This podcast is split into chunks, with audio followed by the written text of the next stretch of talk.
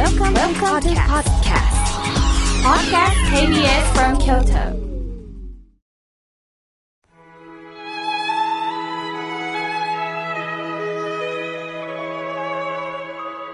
改めまして、僧侶の河村明慶です。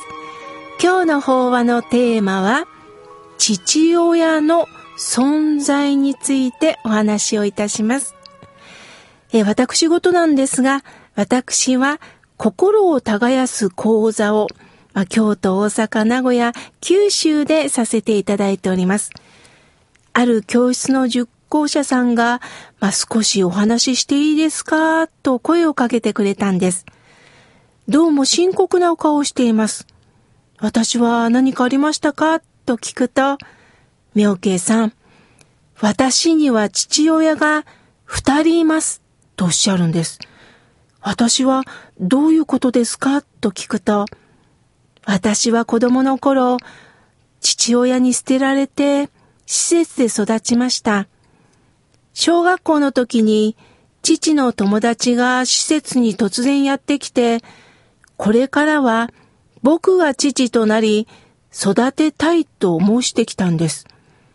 話し合いの末、僕は父の友達と二人での生活となりました。私は子供心に母、父に捨てられたという思いで生きてきました。その捨てたはずの父が友人に頼み、僕を引き取りに来た。しかしその友人というのは優しい人でした。一緒にキャッチボールもしてくれました。仕事は長距離の運転手で、学校が休みの時はいつもトラックに乗っていました。その父親が仕事で帰れない時は必ず電話をくれて、近所のおばさんが様子を見に来てくれたり、ご飯を作ってくれました。親はいなかったけど、他人の大人がいつも僕のことを心配してくれていました。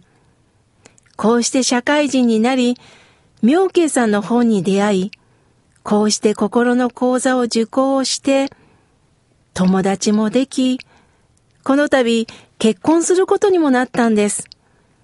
そんな時、ふと考えたんです。親って何だと思いますか？何をもって親って言うんでしょうね。妙慶さん、教えてください。とおっしゃったんです。私はしばらく考えて、親っって言うと、まあ、生みの親が本当の親と言えるよね。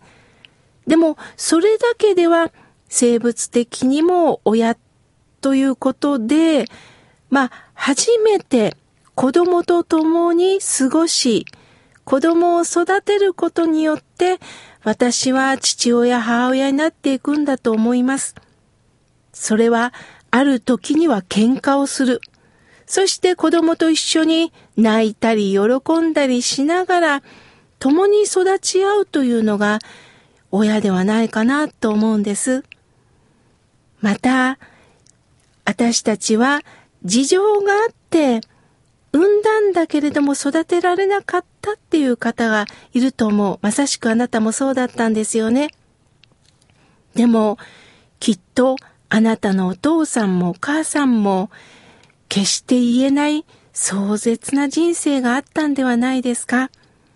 しかし、あなたは施設の職員の方に育ててもらい、そしてあなたのお父さんのお友達があなたを父として育てたんですよね。きっとあなたの生みの父と育ててくれたお父さんってものすごい信頼関係の中にあったんでしょうね。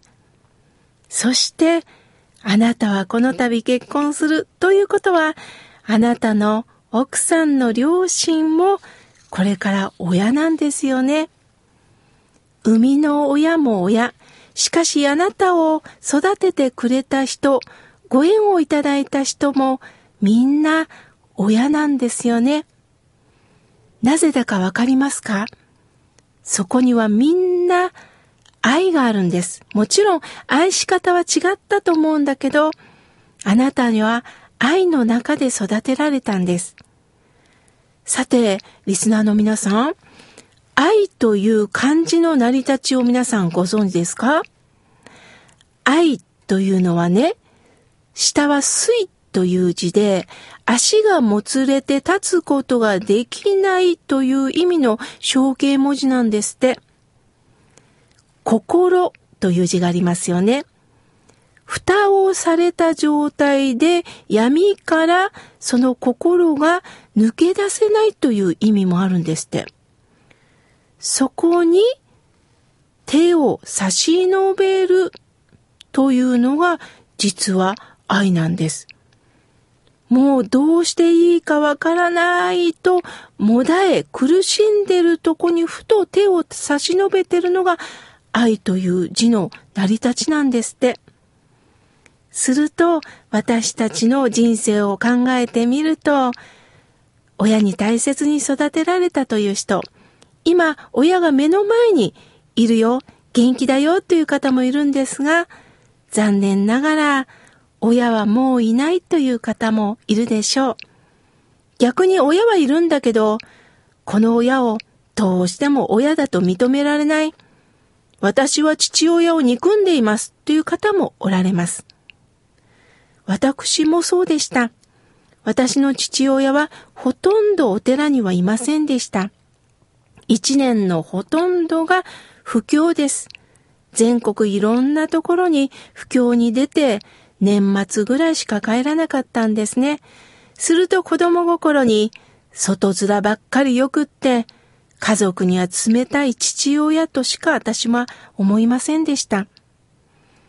友人の家庭がとっても羨ましかったんです。しかしこうして私も今僧侶となり、そしていろんな方々と付き合ってきた中で、今になって父親の気持ちが少しわかるようになりました。父は島根県の生まれでね、六人兄弟の中で育ち、早くお寺を出て成功したかったんでしょう。私の母親とは2回目の結婚です。そして養子に入りました。しかししばらくして父は全国に布教に出るようになった時に本当は私のまあ、自母サイレンジで何かやろうと思ったんですが、なかなかやれなかったんでしょうね。母との折り合いも悪かったんでしょうね。すると今思えば、父は自分の居場所を探して、その居場所が唯一自分を認めてもらえる仕事だったのかもしれないなと思います。父の寂しさが少し分かったとき、許せるようになったんです。そうか、父親というのはきっと容量があまり良くなくって子供にわかりやすく説明することもなくそんな後ろの姿しか私は見ることができなくって誤解もしてたんでしょうね。皆さんの父親の中にもそういう方いるんではないですか？ペラペラ喋ることもなく常に沈黙。親切に何かをしてくれるわけでもない。すると私たちはますます誤解をしますよね。